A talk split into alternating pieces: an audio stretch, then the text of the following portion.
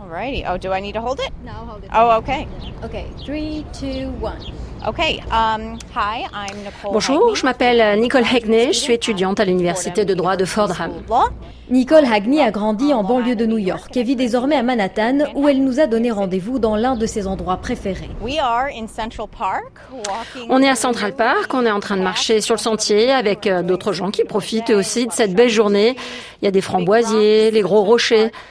Central Park, c'est le New York classique, et bien sûr tout ce qu'on voit dans les films, ces gens sur les calèches. J'ai pas encore fait ça. C'est comment d'être étudiant à New York si vous deviez décrire cette expérience à quelqu'un qui n'a jamais été ici? Écoute, je ne sais même pas quoi dire. C'est fabuleux.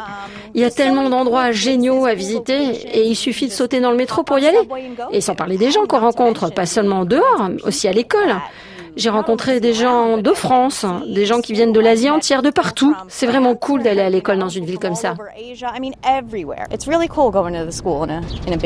Nicole Hagney va entamer sa dernière année de droit des affaires à la Fordham University, l'une des meilleures écoles de droit des États-Unis.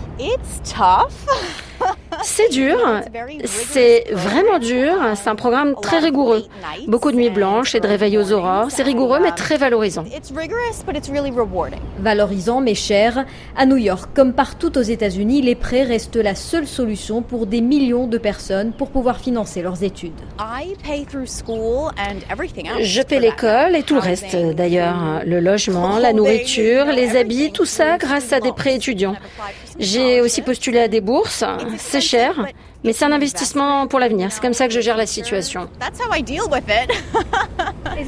C'est difficile de vous dire que quand vous aurez votre diplôme, vous aurez une immense dette à rembourser. Bien sûr, c'est difficile et pour être honnête, j'évite d'y penser trop souvent. J'essaye de me dire que la majorité des gens ont des dettes et que s'il y a bien une dette à avoir, eh ben, je pense que c'est celle qui permet d'investir dans mon avenir.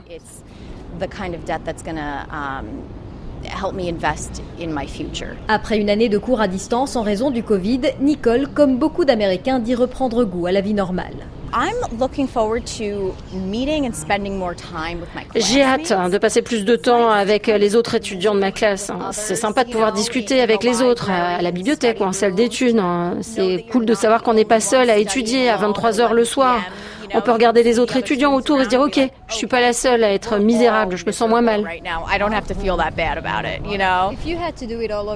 Si c'était à refaire, est-ce que vous voudriez échanger avec quelqu'un dans un pays ou une ville autre que New York? Ah non, je choisirais New York. Je suis une New-Yorkaise pure et dure. J'ai grandi ici et je compte pas quitter cette ville. Il y a rien de tel. L'énergie, la ville qui ne dort jamais, tout à portée de bras.